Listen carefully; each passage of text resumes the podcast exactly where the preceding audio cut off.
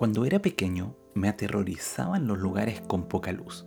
Recuerdo que al salir por las noches al patio de la casa de mis padres y caminar una corta distancia para presionar un interruptor que encendía un farol, me aterraba.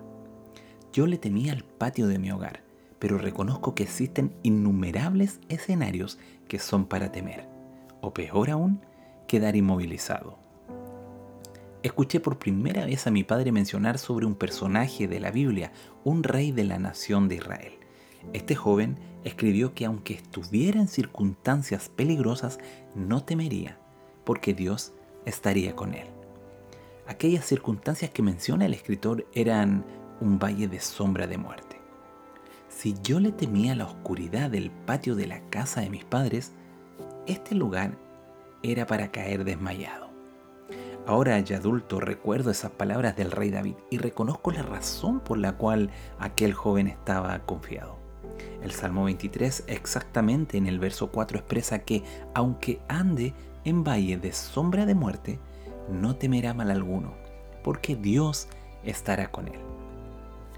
Es interesante esto porque no es la esperanza de que las circunstancias cambien, ni tampoco la idea de que puede tener una vida sin complicaciones ni dificultades. Al contrario, el joven rey se da cuenta que posiblemente le toque caminar en más de una oportunidad por el valle de sombra de muerte.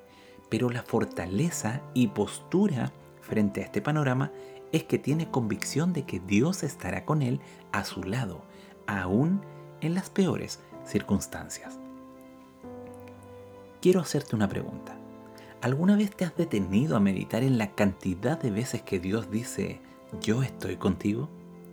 ¿Sabes?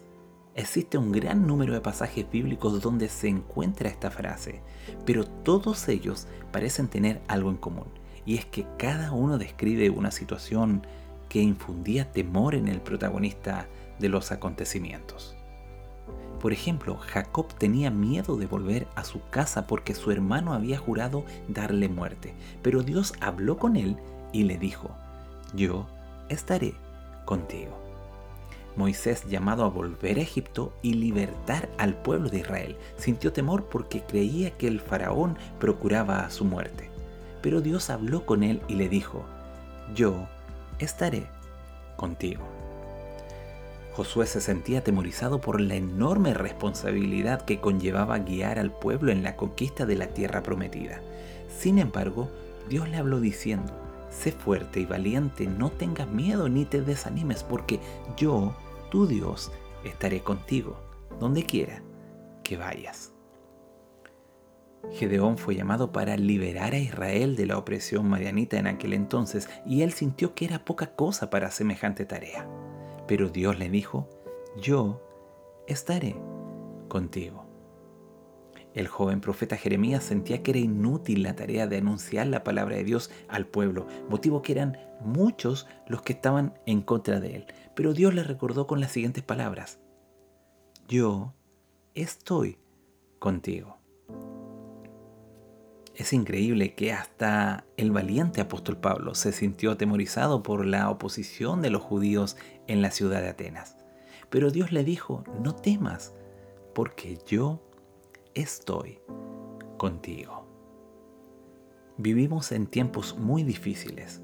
La pandemia del COVID-19 está desembocando en una crisis económica y social, y como si fuera poco vivimos en un clima de creciente violencia donde cada vez nos sentimos más desprotegidos y vulnerables. En resumen, tiempos apropiados para vivir angustiados. Pero qué hermoso es recordar esta afirmación confiada de aquel joven rey David. Cuando yo pase por el valle de sombra de muerte, tú mi Dios estarás conmigo. Este tiempo de crisis tiene un valor inestimable para todos los que desean cultivar una vida de continua dependencia en Dios.